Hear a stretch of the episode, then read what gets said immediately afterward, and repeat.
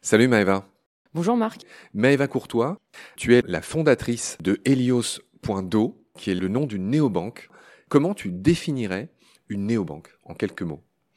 Alors, une néobanque, c'est un acteur bancaire qui est né euh, maintenant il y a environ une quinzaine d'années et qui a voulu transformer le monde bancaire pour digitaliser euh, l'expérience. À l'époque, on avait uniquement des banques traditionnelles, donc des banques avec des guichets. donc là, ils ont apporté du numérique et le fait d'avoir la possibilité d'être finalement quasiment 100% autonome dans la gestion de ses comptes. Ah oui, donc euh, tu me fais découvrir que néobanque stricto sensu, c'est juste le fait d'être digital, quoi. C'est un peu ta génération. Tu es jeune, tu as 30 ans, tu es né en 93. On va expliquer ton parcours dans un instant, mais là, on est juste dans c'est quoi une néobanque? Tu es en train d'expliquer qu'en gros, c'est une banque en ligne, quoi. Exactement. Et donc, c'est un peu plus qu'une banque en ligne. Helios.do, enfin, il y a deux, trois acteurs, on dira les noms euh, tout à l'heure. Mais vous, non seulement il y a ce côté digital, digital native, mais vous avez aussi une conviction, un but. On a surtout une conviction et un but. On appelle Helios EcoBank. Donc c'est euh, justement un nouvel acteur bancaire qui est dédié au financement de la transition écologique. Donc on aura le temps de revenir pourquoi euh, les banques nuisent au climat et comment les banques peuvent accélérer la transition écologique, mais c'est l'objectif d'Helios. Voilà, c'est l'enjeu de nos émissions, c'est de comprendre que les banques, on va donner des chiffres, hein, ont un rôle énorme à jouer dans tous les cas de figure. Je pense que chacun de celles et ceux qui nous écoutent en ont l'intuition. Les banques ont un rôle énorme dans bah, ce qui va pas bien, énergie fossile et compagnie, et aussi dans les solutions. C'est une grande partie du problème et c'est une grande partie des solutions. Donc bref, vous, vous êtes un peu des pionniers qui vous aventurez à proposer des solutions, et on va détailler ça dans un instant. Comme on l'a dit, on voudrait d'abord te présenter. Donc Maëva Courtois, tu es ingénieur en mathématiques, tu as 30 ans, je l'ai dit, tu es né en 93, tu es jeune pour une patronne de banque, et ça fait du bien de voir que ça existe. Est-ce que tu peux nous, nous raconter d'où tu viens en quelques mots, en quelques phrases? Alors moi, effectivement, j'ai fait euh, une école d'ingénieur en, maths et après ça, j'ai commencé ma carrière en fait en finance de marché, donc dans les salles de marché, un peu comme euh, dans le loup de Wall Street, pour essayer d'imaginer. Vent. Exactement, avec des gens qui crient, beaucoup de bruit. Euh, c'est un peu l'image qu'on peut avoir dans les films des salles de marché. J'ai commencé sur quelque chose de tout à fait différent de ce qu'on fait avec Helios aujourd'hui. C'est des algorithmes de trading, donc automatiser l'achat-vente et la gestion des achats-ventes en fait euh, sur le marché financier euh, via des algos. Et quelques années plus tard, j'ai changé de travail pour passer dans un fonds d'investissement, donc qui ensuite est, vendu par exemple en assurance vie. Donc en tant que particulier, on peut souscrire à des fonds d'investissement via des assurances vie. Et euh, à cette époque-là, on a commencé, enfin les, les, acteurs financiers ont commencé à intégrer les critères ESG, donc c'est environnemental, social, gouvernance, dans les décisions d'investissement. Ça vient plus ou moins de la régulation, donc ils étaient forcés de prendre en compte ces nouveaux critères. Et donc moi, j'ai monté euh, le pôle de finances durables euh, du fonds d'investissement dans lequel j'étais. On peut dire son nom? Euh, J'étais chez Exane Asset Management. Et J'ai entendu quelque chose qui ressemble à Xanax. ça me va. voilà. Et du coup, ça a été pour moi le début de l'aventure. Première étape, déjà, réaliser la crise climatique et me rendre compte que la banque a un impact fort là-dedans. Euh, en tout cas, toi, tu t'es dit que bon, donner un sens à ta vie, comme beaucoup de gens de ton âge finalement, et c'est chouette. Tu as décidé de fonder Helios parce que tu t'es rendu compte que cette manière de fonctionner était euh, nocive pour le climat, pour le dire simplement. En fait, j'ai fondé Helios avec euh, Julia Menayas, qui est mon associée, et on a toujours été, euh, on va dire, très motivés dans nos boulots. Moi, à l'époque, euh, je travaillais à côté de mon travail pour créer mes propres algos de trading. J'ai, je me suis beaucoup formée à l'économie, et en fait, on essaie toujours d'aller plus loin. Donc, en fait, je me suis beaucoup formée à l'économie. J'ai commencé à écrire des articles dans des journaux spécialisés en finance. Et en fait, au moment où je me rends compte de l'impact de la banque sur le réchauffement climatique, je me dis, mais on met tellement d'énergie, euh, Julia, dans ce qu'on fait. Pourquoi est-ce qu'on le met au service d'acteurs, de vilains, je sais pas, mais en tout cas d'acteurs qui mettent trop de temps à se transformer, qui essaient de faire les choses bien, mais qui ont trop de barrières. Et pourquoi nous, on ne mettrait pas toute cette énergie qu'on a à changer les choses? D'accord. Bon, on est déjà dans le vif du sujet, alors que j'avais dit qu'on te présenterait un peu. Donc, je l'ai dit, tu es né en 93, tu as 30 ans. Est-ce que, mis à part la banque, il y a d'autres, je ne sais pas, sujets, thématiques qui te passionnent? Tu es quelqu'un qui lit. Là, sur ton bureau, il y a un, il y a un livre qui s'appelle Le bug humain, que j'ai toujours pas lu, mais que tout le monde me conseille. C'est quelque chose qui a influé un peu ta pensée? Alors, influer, euh, non, mais en tout cas, je suis assez intéressée de comprendre comment est-ce qu'on peut intégrer euh, l'écologie ensuite dans les mœurs de tout le monde, parce que j'ai l'impression que le blocage et le fait que euh, la crise environnementale, elle est tellement lointaine que les gens vont se concentrer plutôt sur des choses très court terme. Sur leur fin du mois que sur la fin du monde. Exactement, et ce qui est tout à fait logique, hein, mais, mais qui est problématique si on imagine que en 2030, on va commencer à avoir de plus en plus d'impact du réchauffement climatique et en 2050, il y a quand même des risques très attendus de se rendre compte que deux tiers hein, du monde sera plus vivable. Donc je comprends qu'on soit plus fixé sur la fin du mois ou la fin de l'année, mais on a un enjeu, et donc là je ne parle pas d'Helios en particulier, mais de manière générale, comment faire en sorte que euh, l'environnement devienne une façon de vivre aussi, enfin l'écologie devienne une façon de vivre et que ce ne soit pas vu comme quelque chose de bobo. Parfait, Maëva. Dans ce premier épisode, j'ai envie qu'on donne les grands principes, les grandes bases. Tu sais, quand on a préparé l'émission, je t'ai dit, j'aimerais bien qu'on en revienne à la source, et, même j'ai presque envie de remonter jusqu'à la préhistoire, pour que tu nous expliques finalement ce qu'est une banque, à quoi ça sert, quelles sont les grandes définitions de base qu'il faut connaître, tu vois, le petit pas de côté pour avant de rentrer plus dans le détail. Et tu te souviens tout à l'heure, je te parlais de ce livre qui m'a beaucoup éclairé, moi, qui, qui est Sapiens de Yuval Harari. Et il y a un moment que Yuval raconte très bien, c'est ce moment où les cueilleurs-chasseurs, dans cet ordre, hein, puisque à l'époque on était beaucoup plus euh, cueilleurs que chasseurs, en fait, sont devenus des agriculteurs et des pasteurs. À ce moment, c'est vraiment peut-être le plus grand pas de l'humanité de tous les temps jusqu'à encore aujourd'hui, hein, loin devant celui sur la Lune. Parce que euh, voilà, ce qu'explique Yuval, euh, c'est que les débuts de l'agriculture, c'est aussi les débuts de l'accumulation. Une société de plus en plus pyramidale, etc de la richesse qui s'accroît, des besoins de protéger cette richesse. C'est le début des razzias, c'est le début des grandes jalousies, des guerres. Il n'y a pas que du négatif, il y a aussi de la structuration. Et dans tout ça, j'imagine que c'est un peu là qu'est né le concept même de banque. Comment toi, tu nous expliquerais comment est née la banque finalement? Question toute bête. La banque, ça a été vraiment source de progrès puisque ça permet de transformer des euh, capitaux court terme en euh, quelque chose de long terme. les badelaines, les fameux badelaines. Exactement. Et donc, vous n'avez pas, euh, je n'ai pas l'argent euh, pour acheter un appartement, mais en fait, je vais l'avoir dans 30 ans. Est-ce que du coup, ça vaut le coup d'attendre 30 ans pour acheter cet appartement? Et donc, la banque permet de prendre ce risque et de transformer le fait que dans 30 ans, vous aurez cet argent-là et l'avancer finalement. Et donc, ça a été une source d'innovation euh, ces 50, euh, même 100 dernières années, puisque si on prend typiquement les 30 glorieuses, ça a permis en fait d'apporter du progrès euh, technique, technologique, de l'innovation, ça a dynamisé l'emploi et ça a élevé de manière générale les niveaux de vie. Ah, tu m'as fait un gros saut spatio-temporel. Hein. moi, je parlais de la préhistoire et ah tu, reviens aux 50 dernières années. Ça me va très bien. Mais je voulais quand même dire que il me semble que l'écriture, par exemple, qui date, euh, si je dis pas de bêtises, il y a 3500 ans, l'écriture même a été inventée pour des motifs que je qualifierais de bancaires. C'est-à-dire que les premiers mecs qui ont écrit, c'était pas pour raconter leur vie ou comment ils ont rencontré leur copine. C'était pour tenir compte des réserves les fameuses écritures cunéiformes et, tout ça, puis ensuite les autres écritures, c'était pour des histoires de qui possède quoi, ou qui doit quoi à qui d'autre. C'était des registres finalement, des registres presque bancaires. C'est ça que je voulais dire. C'est que mm. donc c'est dire l'importance de la banque finalement, de ce concept de banque. Voilà. Bah, tout à fait. Finalement, avant la banque, on peut retrouver le troc. Euh, je suis euh, agriculteur euh, de carottes et j'ai le copain à côté qui fait des oignons. Ça nous permet d'échanger carottes contre oignons.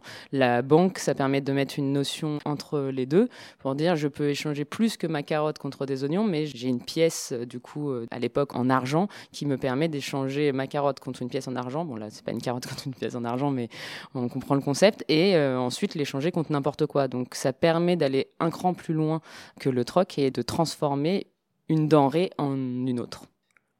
Maëva, avant une banque, c'était un peu comme dans les westerns ou encore avant au Moyen Âge, une espèce de coffre rempli d'or, de pièces d'or ou d'autres choses. Aujourd'hui, c'est évidemment plus ça. Est-ce que tu peux justement nous expliquer ce que sont devenues les banques, quels sont les grands principes qui font fonctionner les banques?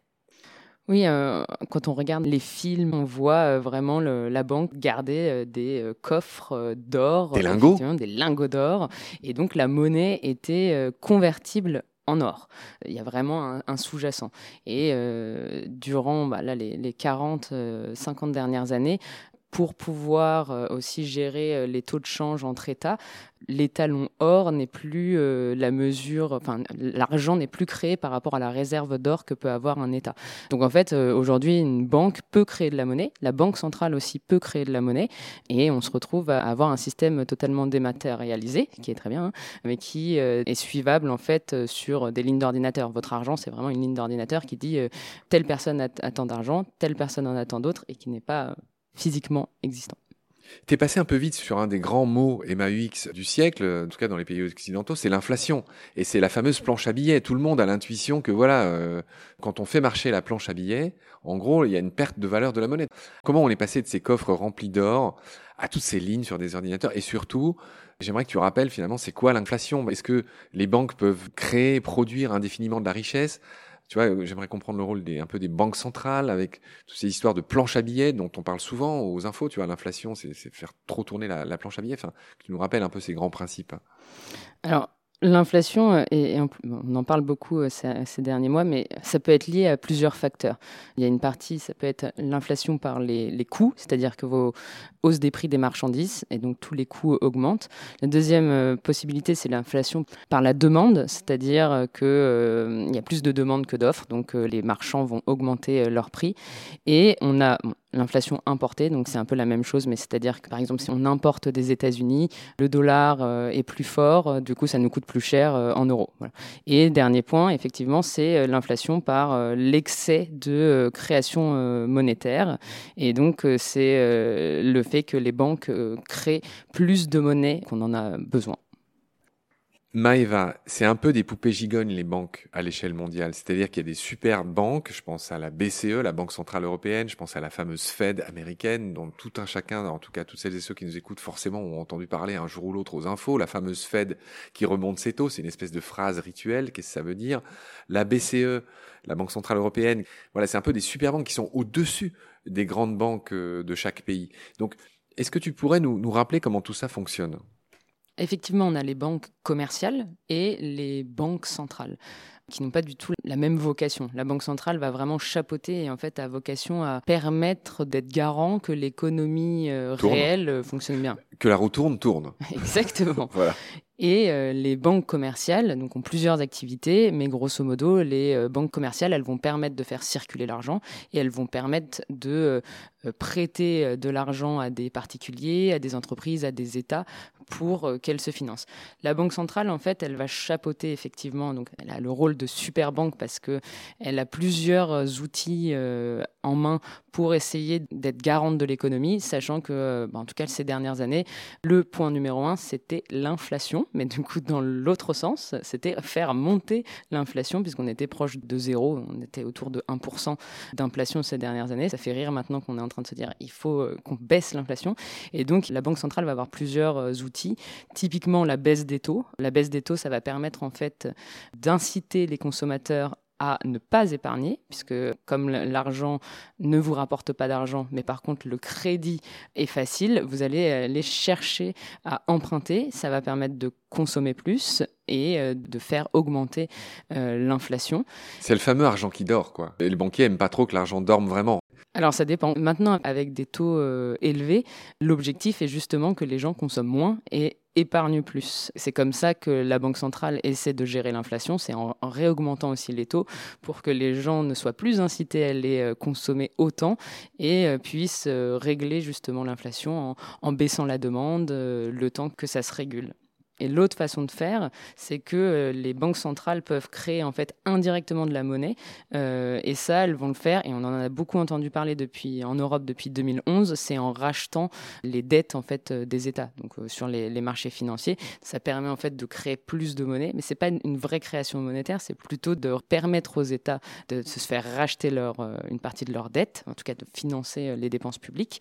et donc en fait, oui, c'est créer une monnaie qui n'existait pas précédemment et ça, de la même manière, l'objectif, c'est d'augmenter l'inflation en augmentant la masse monétaire euh, disponible. D'accord. Donc ces fameuses super banques dont tu parles, on, comprend que voilà, ce, sont un peu des garde-fous, ce sont des banques qui dont l'objectif est pas de faire un maximum de thunes, contrairement euh, aux, banques commerciales, tu l'as dit, de chacun des pays. Elles ont un rôle de garde-fou, de protection, de sécurisation de l'économie. Hein. C'est un peu ce que raconte Timothée Paric. C'est-à-dire que malgré ça, ce qui est tout puissant dans les décisions, c'est un PIB maximum. Alors que justement, là, on en est à un point dans notre histoire de l'humanité, j'emploie des grands mots, où il va falloir changer ce modèle. C'est-à-dire que ça peut plus être le PIB et la production de richesse, parce que l'autre grand concept que j'aimerais que tu nous résumes, c'est que justement, le modèle actuel des banques, ça paraît bête ce que je dis, est bâti sur une croissance perpétuelle qui n'est plus compatible avec la santé de la petite planète sur laquelle on vit, pour le dire simplement. Alors tout à fait, on est dans un monde euh, borné et donc la croissance ne peut pas être euh, infinie. C'est quelque chose qu'on entend euh, beaucoup plus ces dernières années. Et en fait, si on revient au concept du PIB, moi la première fois que j'ai vraiment creusé, donc j'étais en école, je creuse le concept de PIB et je me rends compte que le PIB c'est finalement juste la création de produits et donc l'achat de produits. Et donc en fait un peu bêtement, plus j'achète par exemple d'ordinateurs, si sur une année j'en achète trois, bah, je vais créer plus de PIB. Alors qu'en fait euh, j'en ai pas forcément besoin. Donc en fait, si ces ordinateurs ne vivent pas 1000 ans, mais euh, un an, donc le fait d'avoir une, vie assez courte dans les achats du numérique, etc., ça va permettre de créer plus de PIB. Et donc effectivement, c'est pas compatible avec une économie euh, régénérative qui permet d'avoir des circuits courts, la réutilisation, le réemploi. C'est pas compatible avec une croissance infinie du PIB. Donc on rappelle que c'est justement pour changer ce modèle-là que vous avez créé Helios et que vos collègues des autres banques le font aussi. C'est pour essayer de trouver un, autre modèle pour que l'argent, le, nerf de la guerre, soit employé à d'autres fins. On va détailler ça plus tard avec toi. On va finir cet épisode qui est consacré à une espèce de vue d'ensemble de ce que sont les banques, à quoi elles servent, comment elles sont nées et comment sont les grands principes qui les font fonctionner. Quand on a préparé l'émission, tu m'as dit un chiffre intéressant, c'est que il y a quatre fois et demi plus d'argent dans les banques que le PIB euh, cumulé de toute la planète. Est-ce que tu peux me réexpliquer ça? Qu'est-ce que ça veut dire en fait? Le PIB mondial, c'est 90 euh, 000 milliards de dollars. le chiffre est juste énorme. Oui, c'est un peu comme les étoiles dans la galaxie. Voilà, 90 000 milliards de dollars. Ça, c'est le PIB mondial. Et effectivement, euh, la finance mondiale pèse 4 fois plus, à peu près 4,5 fois plus, hein, et autour de 400 000 milliards de dollars. Donc en fait, l'argent il y en a. Et maintenant, ce qu'il faut, c'est effectivement diriger l'argent vers les bons projets. On pense souvent aux États pour financer euh, la transition écologique ou des... Ben, moi, je, prêche pour ma paroisse, mais du coup, pour les prochaines années, on va penser aux États, là où finalement, euh, la finance mondiale, il y a de l'argent, et donc, euh, l'objectif, c'est de flécher cet argent vers les acteurs de demain et donc les acteurs qui permettent de trouver des solutions à la crise climatique. Maëva, est-ce qu'on en a là pour le coup on a dit qu'un chiffre, mais est-ce, qu'il y a d'autres grands chiffres à savoir Par exemple, quel est le taux, tu vois, les, les, les bas de laine des gens dans le monde, en France ou en Europe? Est-ce qu'on a une vague idée de quelle proportion de l'argent et dans les banques, est-ce que est-ce qu'il y a une partie de tout cet argent qui qui est ailleurs que dans les banques? Bah, il y a déjà toute la partie de l'argent, c'est un peu comme les rivières dans le cycle de l'eau. Enfin, il y a toute la partie d'argent qui circule dont on a besoin. Moi, pour acheter un croissant, toi pour acheter euh, ton nouvel ordinateur, que sais-je. La majeure partie de l'argent est, dans les banques. Mais tu vois, c'est hmm. quoi les chiffres un peu? Bah, En France, l'épargne des Français s'est estimée à peu près à 11 000 milliards euh, d'euros. Et euh, si on regarde l'épargne seulement financière, donc, euh, si je retire euh, le fait qu'en fait, une, grosse partie de notre épargne, surtout en France, c'est euh, le fait d'être propriétaire d'un logement, l'épargne financière, ça représente 40% de ça. Donc, à peu près 5 000 milliards d'euros. Et là-dedans, on va retrouver en fait une, en grosse partie des produits de taux, donc euh, tout ce qui est livret, compte courant, euh, tout ce qui en fait est, assez peu risqué. Et euh, donc ça, c'est à peu près 60%. Et le tiers restant va aller à des produits en fait d'investissement plutôt, donc des actions, des fonds plutôt en assurance vie, mais en fonds actions et pas en fonds euros. Si on prend typiquement l'épargne dans l'épargne financière, le livret A, LDDS et tous ces, livrets euh, réglementés, c'est à peu près 20-25% de notre épargne financière. Donc 5 000 milliards d'euros, euh, c'est euh, assez énorme. À chaque fois que je dis le chiffre, je me dis qu'on a quand même beaucoup d'argent des épargnants et qu'il faut en faire à quelque chose de bien. Ouais, ouais, c'est sûr, d'accord. Très bien, Maëva. Bon, voilà, voilà ce qu'on pouvait dire dans ce premier épisode qui était destiné à présenter la banque, d'où ça vient, d'en revenir aux sources, un peu comme on aime faire à Baleine sous Gravillon, à Combat. Donc ok, merci pour ce que tu nous as expliqué. Pour finir un peu plus légèrement, j'ai décidé de finir chaque épisode avec des petites citations sur lesquelles euh, éventuellement tu pourrais réagir. Ma boutique, c'est le vivant, si j'ose dire. Et il y a une citation que j'ai trouvée sublime de Pierre Rabhi, euh, qui est mort il y a pas longtemps. Je rappelle que là, cette interview avec toi se fait le jeudi 13 avril 2023, pour être tout à fait précis, et c'est toujours important de situer un entretien dans le temps. On parlait d'inflation tout à l'heure. Pierre Rabhi, il a dit, dans la nature, le lion ne prélève pas au-delà de ce qui lui est nécessaire. Il n'y a pas d'entrepôt ni de banque d'antilopes. C'est une phrase qui est drôle, mais c'est aussi une phrase qui résume un peu ce qu'on vient de dire. Tout à fait. Après, ça a été euh, aussi de la force euh, de l'humain de pouvoir euh, stocker des denrées et ne pas être toujours à consommer ce qui vient de, de, chasser ou cueillir, etc. Mais de pouvoir entreposer et du coup projeter sa vie dans le futur. Et en fait, ça revient aussi à la banque, c'est-à-dire pouvoir voir plus loin que juste demain et se concentrer sur des projets plus long terme. Ah, c'est pas mal, c'est pas mal. Tu, tu, tu, défends le concept de banque et c'est évidemment ce qu'on doit faire. Hein. personne ne pense qu'une banque, ça sert à rien. Tu l'as expliqué plusieurs fois. Je t'en dis encore quelques-unes. Une banque vous prête un parapluie quand il fait beau et vous le reprend quand il pleut. Peut-être. Qui serait de Mark Twain ou de George Bernard Shaw. Euh, les sources varient. Ok. Une autre que j'aime bien d'un certain Jacques Pater qui a dit que la banque était un piège à compte. Un piège à compte Ouais. Marrant. C'est pas faux. Ok.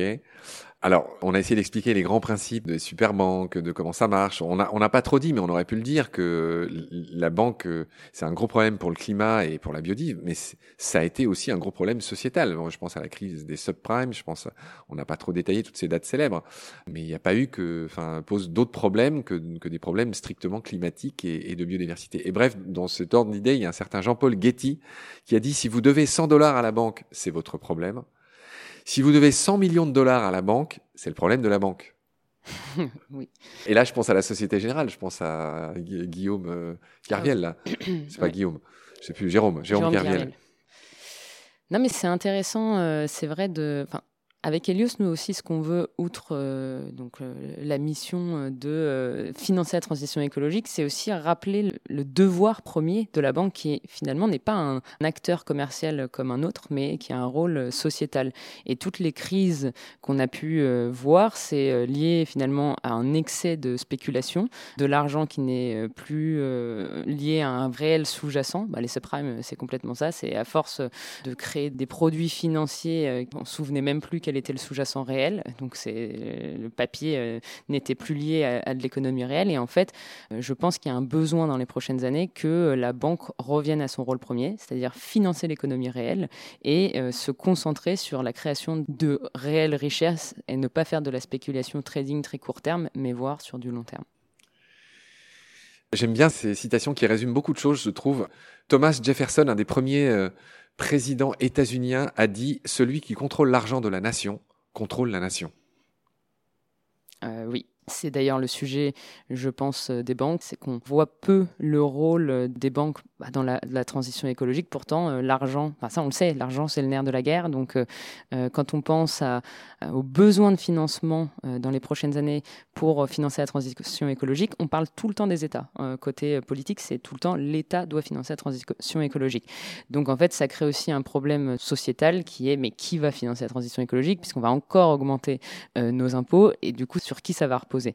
Euh, la réalité, c'est que l'État a un rôle, évidemment, hein, là-dedans, mais les banques ont un, rôle aussi. C'est pour ça que je, parle des 5 000 milliards en France ou du fait que la finance mondiale pèse énormément par rapport à l'économie mondiale. C'est qu'en fait, elle a la force de faire quelque chose. Et du coup, l'objectif, c'est de redonner le pouvoir euh, aux citoyens, enfin aux consommateurs, euh, avec la banque. Oui, alors je parlais de Jefferson aux États-Unis. Notre Napoléon Bonaparte a dit quelque chose de similaire. Quand l'argent d'un gouvernement dépend des banques, ce sont elles et non les chefs du gouvernement qui contrôlent la situation. En gros, il a dit la même chose. Hein. Enfin, il n'y a pas de, euh, pas de surprise. Henry Ford, Fordisme, le mec qui faisait toutes ces bagnoles là au début du XXe siècle aux, aux États-Unis, il a dit si les gens de cette nation comprenaient notre système bancaire et monétaire, virgule, je crois qu'il y aurait une révolution avant demain matin. C'est intéressant quand même qu'un industriel dise ça. Bon, c'était au début du XXe siècle. C'est fort possible. C'est d'ailleurs euh, un sujet aussi très intéressant, c'est l'opacité du système bancaire. Il est possible uniquement parce que tout le monde pense qu'il comprend rien et personne ne se sent légitime. À partir du moment où on en, en plus dans chaque milieu, il y a beaucoup de wording, mais dans le milieu financier, il y a énormément de wording. Moi, quand j'ai commencé les... Qu'est-ce que tu appelles le wording pour les néophytes dont je suis? Tous les la façon de euh, s'exprimer. la façon de s'exprimer et tous les mots qui vont euh, exprimer une idée qui euh, finalement bah, sont sont très particuliers enfin très, très jargon quoi. exactement le jargon financier. Et donc en fait si on n'est pas financier enfin moi la première fois je me souviens de mon stage de fin d'études j'arrive je ne comprends rien de ce qui est dit dans les couloirs. Et bon en fait ça s'apprend enfin en un mois c'est bon j'avais intégré le, vocabulaire mais mais du coup c'est une barrière très forte pour que bah, les gens se soulèvent c'est un grand mot, se soulève, mais en tout cas, puissent demander euh, à leur banquier de faire autrement. Souvent, nous, en tout cas, nos clients nous disent je me sens pas légitime, je me suis jamais senti légitime d'aller pousser euh, mon banquier euh, parce qu'en fait, je suis pas sûr d'y comprendre vraiment quelque chose. Quoi. Non, c'est terrible. Et Pourtant, c'est simple. À titre personnel, enfin moi, j'ai beaucoup de problèmes avec toutes mes banques. Hein. J'aurais pas assez de toutes les émissions pour les raconter. Puis en plus, bon, c'est mes, mes, problèmes, voilà. Mais mais je t'avoue que j'ai un vrai problème avec ça. Moi, personnellement, mon cas personnel, moi, je me sens vache à lait. Si tu veux, j'ai jamais emprunté ou quoi. Mon argent n'a été qu'un sorte de bénéfice perpétuel pour les banques. Puis il y a, eu tellement, enfin j'ai eu plein de problèmes avec des des, des erreurs qui ont été faites durant des opérations et du coup tu sais, il y, a, eu, le crash là au début du, confinement. Moi, j'ai, fait la, bêtise. Bon là, pour le coup, c'est vraiment de bêtise de ma part de, revendre certains trucs à ce moment-là, puisque vraiment, ça se cassait vraiment la gueule. Il y a eu une, une erreur dans l'opération qui a été faite, euh, avérée. Hein.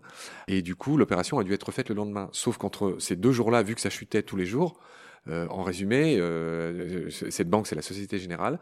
J'ai perdu 1500 euros qui m'ont jamais été remboursés. Et la banque a fait des calculs d'apothicaire pour me dire tiens on va on va lui filer 3 300 enfin alors que moi dans l'intervalle j'ai perdu 2000 enfin tu vois. Donc ils assument même pas l'erreur donc tu vois j'ai vraiment une vision de ça. Ne m'en veux pas hein. je je suis pas très vraiment je pense vraiment qu'on se fait enfumer à l'échelle globale hein, je parle. Et tu vois et j'en veux pour preuve cette dernière citation d'un certain Josiah Stamp qui dit le système bancaire moderne fabrique de l'argent à partir de rien c'est ce que disait à propos des subprimes tout à l'heure, ce processus est sans doute le tour de passe-passe le plus étonnant jamais inventé. C'est vrai. ok, no, comment. Bon, très bien. Bon, ainsi s'achève notre premier épisode sur euh, c'est quoi les banques, comment c'est né, comment ça marche, l'espèce de vision générale. Je te retrouve très vite pour qu'on explique en détail le rôle des banques traditionnelles. D'ici là, prends soin de toi. Salut Maëva. Salut Marc.